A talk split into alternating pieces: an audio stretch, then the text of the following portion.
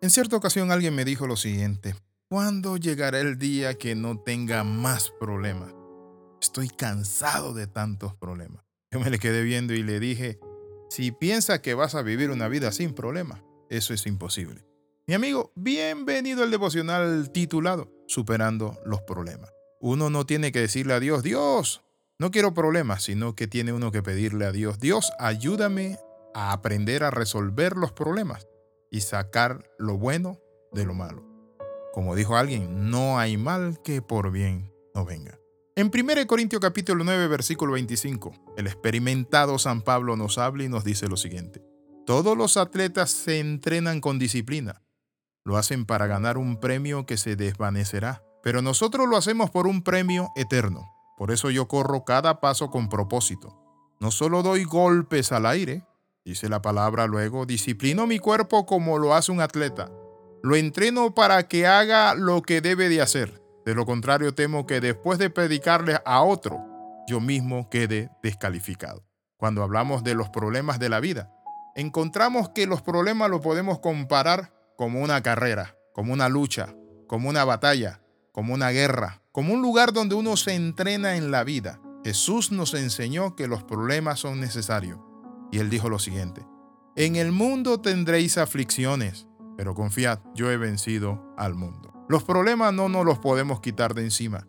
Por eso el apóstol San Pablo dice, yo corro no como a la aventura, no peleo como quien golpea al aire, sino que disciplino mi cuerpo como lo hace un atleta, lo entreno para que haga lo que debe de hacer. Cuando hablamos de la capacidad de las personas de sobreponerse al problema, a los periodos de dolor, cuando las emociones están bajas, cuando somos lastimados, golpeados, cuando hay circunstancias difíciles, ya sea en la economía, con la pérdida de un familiar, pérdida del trabajo, del empleo, etc.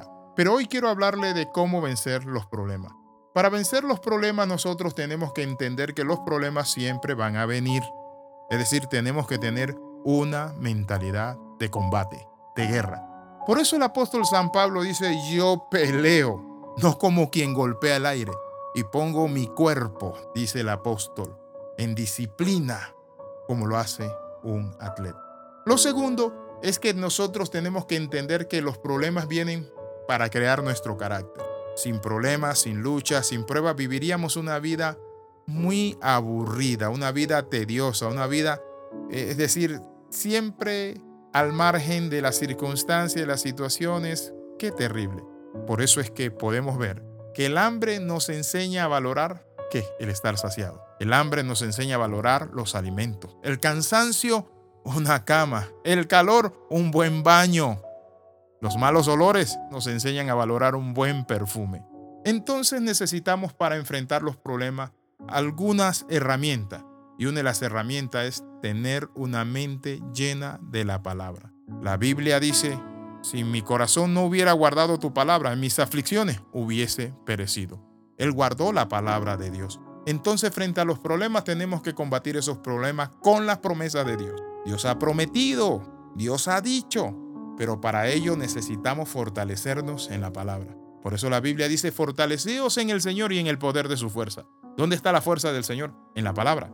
Pero en segundo lugar, en la comunión con el Espíritu. Cuando nosotros oramos, llevamos nuestros problemas en oración. Por eso, pobrecito a la gente del mundo, que no tiene un lugar seguro, que no tiene un jardín de oración para acercarse al Padre y orar. Jesús cuando estaba cargado de trabajo se iba al monte a orar, a clamar al Padre. Allí, en comunión santa, pasaba la noche entera clamando al Padre y el Padre siempre venía y le fortalecía para vencer los problemas, también necesitamos otra herramienta. Y la otra herramienta que necesitamos para vencer los problemas es fe. Es ver que esos problemas los vamos a superar. Abraham salió, dice la palabra del Señor, de Ur para el desierto, no sabía dónde iba, pero salió viendo a Dios.